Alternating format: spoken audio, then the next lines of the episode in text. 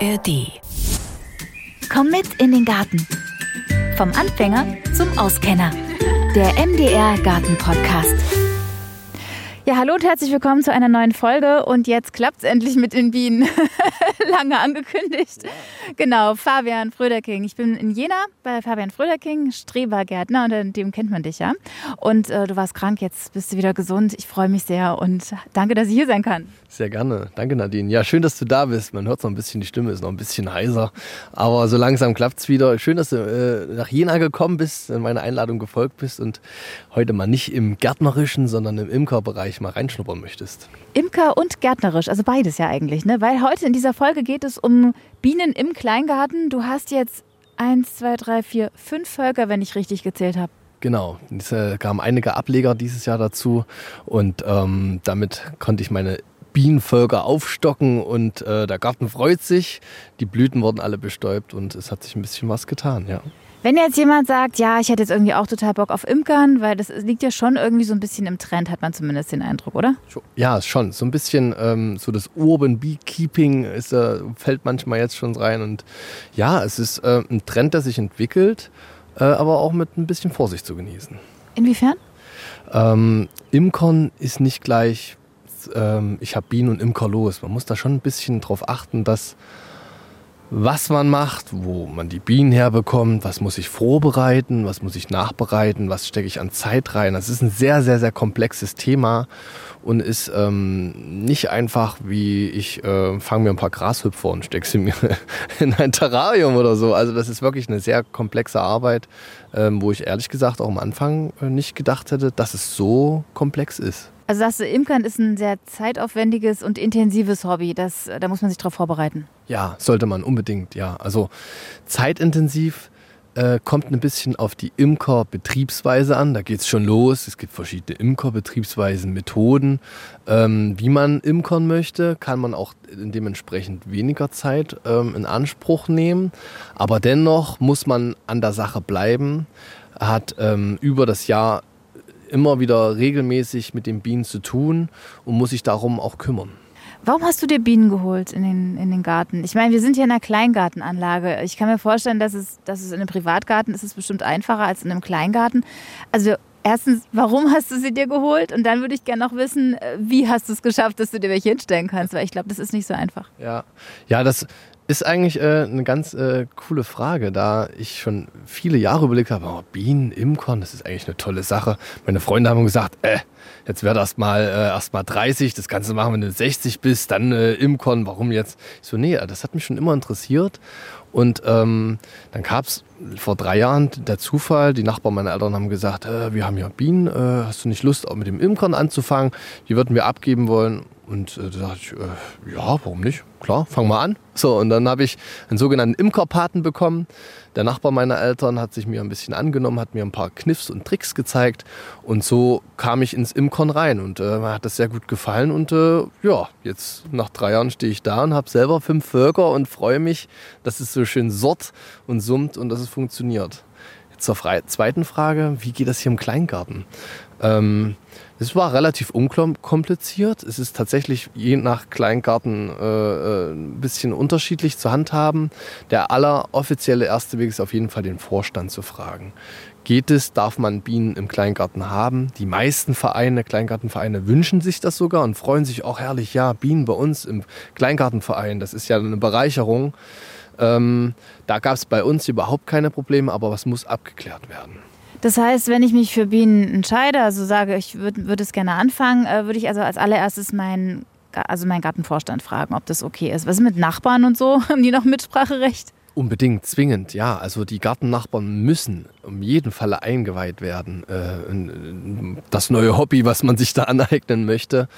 Ähm, ohne der Zustimmung der Gartennachbarn ist es eigentlich nicht möglich. Auch wenn man im privaten Garten imkern möchte, in seinem Hausgarten, muss es die Zustimmung der Nachbarn zwingend mitgeben. Erstens ist es besser für die Gartennachbarschaftsharmonie äh, und eine Nachbarschaft von, von seinem Häuschen. Und zweitens, ähm, ja, weiß man ja nicht, vielleicht hat der Nachbar eine Bienenallergie oder solche Themen. Das muss man sehr transparent machen ähm, und braucht da auch prinzipiell die Zustimmung, ja. Okay, was ist denn mit Kindern? Nun habt ihr ja auch einen Sohn, der noch klein ist. Ähm, ich meine, wir sitzen jetzt hier, ich würde mal sagen, vielleicht so drei Meter von den Bienenstöcken weg. Hier ist ein reger Betrieb, also die schießen hier in die Luft. Das ist echt total klasse. Aber ich habe gerade mal eben davor gesessen und hatte direkt auch eine Biene auf dem Kopf oder auf der Schulter. Aber hast du da nicht irgendwie ein bisschen Bedenken, dass ähm, das Kind gestochen wird? Oder wo ist es schon passiert? Also da müssen wir uns nichts vormachen. Klar sind hier in dem Garten durch die Bienenvölker wesentlich mehr Bienen und die Wahrscheinlichkeit, dass man gestochen wird, ist natürlich um, enorm erhöht. Ähm, ich wurde schon regelmäßig gestochen, nicht weil ich bei den Bienen war, sondern einfach im Arbeiten hier im Garten, weil ich meine Biene getreten bin. Oder aber auch mein Kleiner, den hat es auch schon mal erwischt. Das bleibt nicht aus, das ist ganz klar. Aber prinzipiell, dass die Bienen jetzt im Garten uns hier angreifen, wir hier flüchtend irgendwo hinrennen müssen, weil die Bienen im Garten jetzt leben, ist überhaupt nicht der Fall. Die Bienen sind prinzipiell sehr, sehr ruhige und liebe äh, Insekten in der Form. Die Bienen sind nur so wild, wie auch die Königin ist. Man sagt nämlich, umso zickiger die Königin ist, sage ich mal, umso zickiger sind auch die Bienen.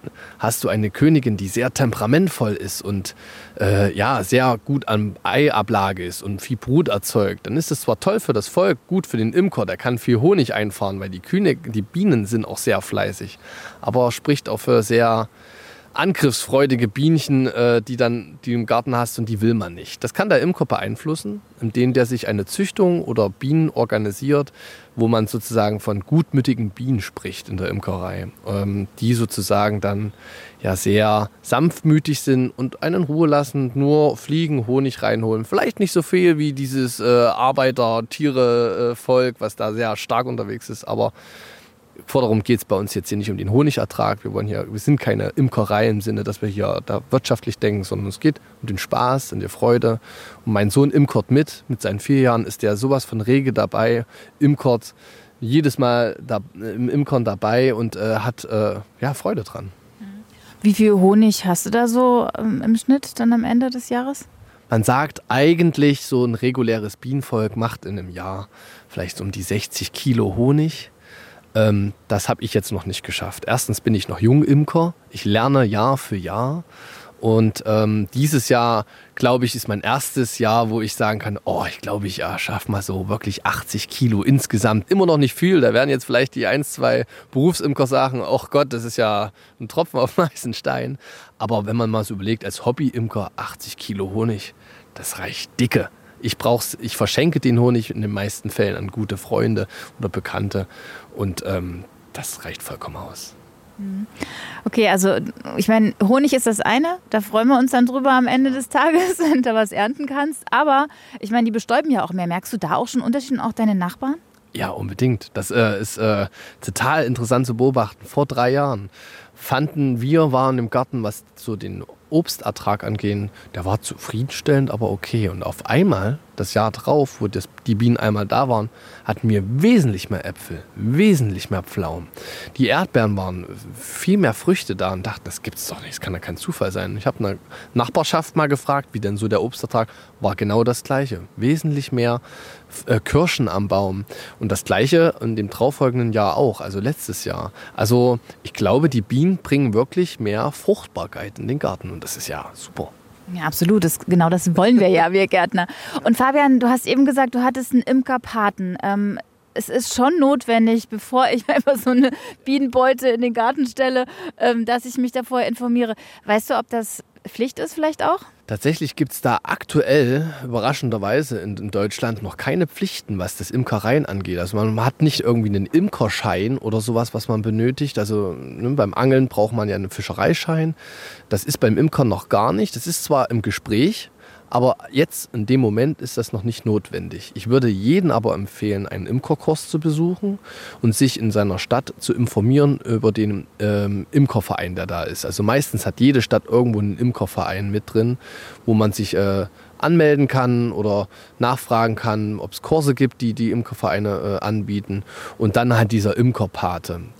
Ähm, dieser Imkerpate ist wichtig, weil der einfach, ich sage mal, in schweren Zeiten des Imkerns bei Rat und Tat beiseite stehen kann nochmal einen Kniff gibt und äh, noch sagt, guck mal, versuch's mal so oder so. Also wie gesagt, das Imkern ist nicht nur mal schnell im Buch nachgelesen. Okay, angenommen, ich habe meinen Gartenvorstand gefragt. Ich habe meine Nachbarn gefragt. Die sagen alle, hey, okay, stell dir Bienen in den Garten, gar kein Problem. Ich habe so einen Imkerkurs gemacht, habe mich informiert. Äh, was brauche ich dann, wenn ich anfangen will? Und wann ist auch die beste Zeit dafür? Ja. Also man braucht auf jeden Fall eine Grundausstattung des Imkerns. Man braucht eine Bienenbeute, man braucht einen sogenannten Smoker, einen Imkerhut. Man braucht äh, so einen Stockmeißel, wo man mit den äh, die Rähmchen bearbeitet. Also es ist sehr, sehr viel Werkzeug, was drumherum ist. Es ist eine, auch eine ziemlich kostspielige Sache, das darf man nicht unterschätzen. Wie viel kostet das insgesamt also, so? Man würde schon sagen, im unteren vierstelligen Bereich befinden wir uns da. Als Starter-Kit gibt es tausend verschiedene Imkereibedarfe, wo alles Mögliche angeboten wird. Und so ein Imker-Startset ist, ist ratsam und dann guckt man, wie man damit zurechtkommt. Es gibt ja auch unterschiedliche Beutengrößen, deutsches Normal oder dann gibt es äh, Zander und so weiter und so fort. Das ist also ein sehr großes Gebiet, wo man sich da auch erstmal klar sein muss. Auch da wieder Imkerverein und Imkerpate, der da gut helfen kann. Aber äh, dennoch ist das so, ja, die Basics, die man erstmal benötigt. Okay, und wann ist der beste Zeitpunkt? Jetzt vielleicht sogar? Der beste Zeitpunkt ist Mai, Juni, genau. Ähm, man sollte anfangen mit einem kleinen Ableger, den man bekommen hat von einem Imker oder äh, vom Imkerverein, wo das Volk noch ganz klein ist, was sich vielleicht gerade erst eine Königin äh, schafft und man sozusagen mit einem kleinen Volk startet und dann mit äh, der Zeit über das Jahr immer größer das Volk wächst und sich das anschaut. Und da wird man in diesem Jahr aber auch keinen Honigertrag bekommen, da das Volk ja erst in der Bildung ist. Aber für den Start ist das die beste Empfehlung, weil wie man Honig dann gewinnt, ist ja auch nochmal ein Thema für sich. Wir reden ja jetzt gerade aktuell nur von der Bienenentwicklung der Völker und der Bienenzucht in dem Falle. Was dann Honigertrag ist, ist ja nochmal ein anderes Thema. Deswegen ist Mai, Juni eine gute Zeit mit einem kleinen Volk und das schön zu beobachten. Auch. Mhm. Mit dem Honigertrag, da machen wir dann eine extra Folge, Fabian. ich denke, das ist eine gute Idee, ja. Sehr gut. Okay, Standort wäre auch noch so eine Frage, weil ich meine, die vier Bienenbeuten hier, die stehen, würde ich sagen, jetzt auch recht sonnig. Und ja. die da unten, die zwei, die du da noch hast, hm. die sind ein bisschen, also auch geschützt, aber vielleicht nicht ganz so sonnig. Ist Sonne schon mal eine wichtige Voraussetzung? Ja, tatsächlich schon. Sonne ist schon nicht verkehrt. Man sagt, man redet so von der Südostausrichtung, ist, eine, ist ein guter Standort.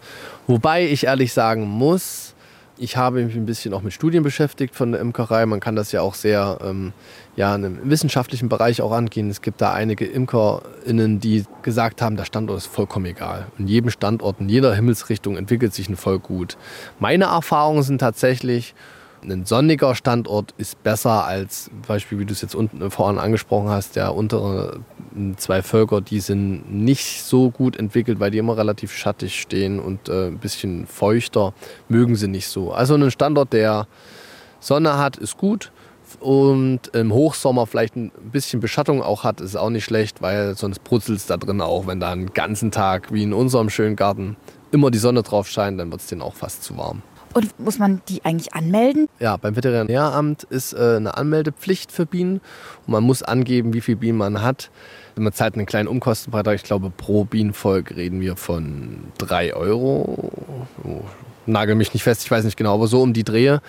Einerseits ist es wichtig für die Statistik zu wissen, wie viele Bienen so in Deutschland äh, gehalten werden. Und andererseits ist es die amerikanische Faulbrut. Das ist ein Erreger in den Bienen, der eingeschleppt wurde, wo kontrolliert wird, wenn dieses ausbricht, dass kontrolliert werden kann, in welchem Gebiet das war und in welchen Umkreisen die Bienen noch befallen sind, dass man da sozusagen die anderen Imker warnen kann. Und dann ist das tatsächlich die Zone auch eine Sperrzone.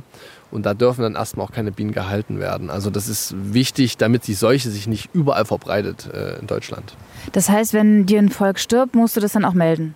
Nicht zwingend, wenn ich äh, weiß, woran es gestorben ist. Also ein, ein Imker, der sich mit einem Kurs äh, beschäftigt hat, der nachgelesen hat, kann erkennen, warum ein Volk gestorben ist. Ob es die Varroa-Milde war, ob es verhungert war, ob es diese Faulbrut war oder Kalkbrut. Es gibt noch ganz viele verschiedene andere äh, Krankheiten, die in die Bienen mit einkommen kann, aber das erkennt man dann schon. Ja. Mit der Varroa-Milbe hast du ja bestimmt auch zu tun, oder? Die haben ja eigentlich alle. Die Aromamilder äh, ist immer da und ähm, da geht es nicht darum, sie äh, aus dem Volk zu bekommen, sondern äh, einzudämmen und damit so umzugehen, dass die Bienen damit leben können und ähm, nicht zu viele werden überhand nehmen. Aber die Varroamilbe komplett aus einem Volk zu entfernen, das funktioniert leider nicht mehr. Schade eigentlich. Du hast eben gesagt, ein Bienenvolk kann auch verhungern. Also wenn ich mir jetzt hier die ganze Blütenpracht in deinem Garten angucke, kann ich mir das ehrlich gesagt nicht vorstellen. Aber braucht man vielleicht noch mal extra Pflanzen, wenn man sich Bienen in den Garten holt? Ja, das kommt so ein bisschen auf den Standort an. Also ähm, wir sind ja in der glücklichen Lage, in der Stadt äh, die Bienen zu haben. Und die Stadt ist dafür bekannt, dass sie eine große Artenvielfalt hat. Das klingt erstmal komisch. Stadt, warum? Was Pflanzen ist doch eigentlich alles mit Häusern und zugemauert und äh, Flächen versiegelt. Aber in den Kleingärten versucht ja der Kleingärtner das ganze Jahr immer eine Blühpflanze zu haben. Im optimalen Fall ist das eine bienenfreundliche Blühpflanze, wo der Imker oder beziehungsweise die Bienen des Imkers das ganze, sage ich mal, Jahr Blüten findet. Also Winter ausgenommen logischerweise. Ähm, das Verhungern, meinte ich, ist vor allen Dingen in dem Fall, wenn es im Frühjahr noch mal kalt wird und die Bienen nicht rausfliegen können zum Futtereintrag. Dann ist es auf das Futter im Volk angewiesen. Und es kann sein, dass wenn man über den Winter nicht genug Futter eingefüttert hat, dass das nicht mehr reicht und dass sie sozusagen dann verhungern, weil nicht genug Futter im Volk ist. Das heißt, für den Imker ist auch eine kritische Zeit zu kontrollieren im Frühjahr, Februar, äh, Anfang März. Ist genug Futter noch im Bienenvolk? reicht es noch aus für diese Durststrecken. Drei Tage können sie nicht ausfliegen. Das Volk ist schon gewachsen. Umso größer es wird, umso mehr verzerrt es auch dass das Futter noch ausreicht. Und dann kann es auch leider dazu kommen, dass auch mal Bienen verhungern, Völker. Ja. Kannst du da nicht zufüttern? Das kann man schon, aber man ist ja nicht äh, den ganzen Tag an den Bienen dran. Ne? Also man sagt, man kontrolliert, was weiß ich, einmal die Woche, vor allen Dingen so in der Schwarmzeit. Aber ansonsten geht das relativ schnell. Also richtig starke Völker können am Tag so bis 500 Gramm Futter verbrauchen. Ne? Und das auf drei Tage sind wir anderthalb Kilo. Das geht fix. Was, was würde man da füttern? Naja, also das Klassische ist mit Zucker und äh, Wasser. Und das äh, mischt man in bestimmten Verhältnissen zusammen und das kann man dann einfüttern, indem man das eingießt in einen Trog und sich die Bienen nehmen das auf, füllen damit ihre Honigwaben voll, den Futterkranz an den Brutwaben dran und dann haben sie wieder was zum Schleckern. Ähm, es gibt auch natürlich mittlerweile alles auch industriell hergestellte Futtermittel, was ich tatsächlich auch selber verwende, weil das die Räuberei verhindern soll. Das heißt, Räubern, die Bienen räubern untereinander manchmal die Völker sich gegenseitig das Futter weg. Und das, was man kauft, das hat nicht solche Zuckerduftstoffe. Äh, Aber es ist äh, so weit, dass es ähm, ja, den Bienen die Möglichkeit gibt, ähm, da auch die Durststrecken zu überleben durch solches Einfüttern. Dann hat man ja auch ein sehr nasses, kaltes Frühjahr. Hast du das jetzt auch bei deinen Bienen gemerkt? Sind die später ausgeflogen oder wurde das Futter knapp? Ähm, ja, dieses Jahr ist wieder ein interessantes Imkerjahr. Wenn jetzt andere Imker dann mithören, äh, denken sich ja auch, ah, ja, bei uns war das so und nee, bei uns ist es so, das ist immer sehr standortab also abhängig, je nachdem, wo man ist. Bei uns startet es sehr kalt, das Frühjahr hier in Jena. Und da dachte ich mal schon, oh, ob die das schaffen, die Bienen noch, dann so stark zu werden. Und ich dachte auch schon, oh, Frühjahrshonig kann man total abschminken. Dieses Jahr kommt überhaupt nichts rein. Aber das hat sich total nochmal geändert. Ich meine, ich habe ja auch noch nicht so viele Imkererfahrungen, muss man dazu sagen, mit meinen drei Jahren. Dass die Bienen jetzt nochmal richtig durchgestartet sind. Die Völker, wo ich dachte, uh, das sind aber, so von Mickerlingen spricht man da, die sind noch richtig klein und popelig, das wird nichts mehr. Die sind man sagt so auch, explodiert. Auf einmal sind da richtig viele Bienen noch geschlüpft. Die Königin hat nochmal richtig einen Zahn zugelegt und Eier, Eier, Eier gelegt. Und auf einmal habe ich hier riesen Völker bekommen, wo ich mir dachte, ey, vor einem Monat, ja, unvorstellbar. Ich weiß noch, als wir letztes Jahr zum Dreh der unserer Webserie Die Strebergärtner hier bei dir im Garten waren, da hattest du nur da unten diese zwei mhm. Bienenstöcke und dann hast du im Laufe der Dreharbeiten, wir waren ja viermal im Jahr hier, hast du dann ähm, noch aufgestockt mit zwei, jetzt hast du vier. Es ist echt Wahnsinn. Ja, das war notwendig sogar. Ich habe Ableger gemacht. Ähm, das macht man, wenn die Völker dann richtig stark sind und in der Maizeit ähm, sich teilen wollen. Also die Bienen wollen ja ihr Volk erhalten. Das heißt, es zieht ein Teil des Volkes aus und teilt sich, um ja, die Rasse weiterleben zu lassen. Und ähm, um das zu verhindern, habe ich Ableger gemacht, um den Schwarmtrieb ein bisschen einzudämmen. Und naja, so kam es halt, dass ich dann eine Kiste hatte mit einem Ableger, dann kam noch eine Kiste mit einem Ableger und so hat sich das aufgebaut. Was aber gut war, weil leider mir dieses Jahr auch zwei Völker gestorben sind durch die Varroa. Das hat leider nicht gut funktioniert, wie ich die behandelt habe. Wo ich jetzt froh bin, die zwei Völker, drei Völker noch zu haben, damit das sozusagen den Verlust meines Bienenvolkes ausgeglichen wird. Mhm. Und wenn du sagst, da ist immer so ein Sterben, Kommen und Gehen sozusagen, dass du auch einen Ausgleich hast. Gibt es denn hier, du hast jetzt, wie gesagt, fünf Bienenbeuten. Gibt es auch eine Höchstzahl, dass der Kleingartenverein dann irgendwann sagt, so, also Herr Fröderking, jetzt reicht's aber, ne, mit Ihren 20 Bienenstöcken, jetzt ist mal Schluss? Das ist eine gute Frage. Also direkt davon habe ich jetzt noch nichts gehört, dass es da eine Einschränkung gab. Aber man spricht ja von Hobby-Imkern und Berufsimkern. Ich glaube, bei 20 Bienen ist man Hobby-Imker. Alles, was drüber hinauf ist, ist beruflich und dann Gewerbe und dann befinden wir uns ja im anderen Bereich. Also hast du gar kein Interesse mehr als 20? Ich meine, du hast jetzt fünf, Nein. das reicht ja auch. Also äh, da muss man auch gucken. Also ich bin und bleibe ein Hobby-Imker und ähm, mehr als diese fünf sollen es auch nicht werden. Ähm, wenn ich dieses Jahr wieder Ableger machen muss, sind die dann auch so nächstes Jahr, dass ich die dann weitergebe an äh, äh, andere, die sich fürs Imkon interessieren oder äh, wo ich dann sage, okay, das reicht mir. Also die Ableger mache ich ja nur im Just in Case, wenn was passiert über den Winter, dass ich wieder ein paar Völker habe fürs neue Jahr. Genau. Aber prinzipiell sollte man sich vielleicht im Verein, wenn es da schon Imker gibt, was ja nicht unwahrscheinlich ist, sich mit denen auch nochmal absprechen ey, ähm, wie viele Vögel hast denn du, wie viel haben wir hier? Weil es sollten nicht zu viele auf einen Standort sein. Das ist dann auch, irgendwann ist die Tracht ja auch am Ende, ne? also die, die Nahrungsquelle.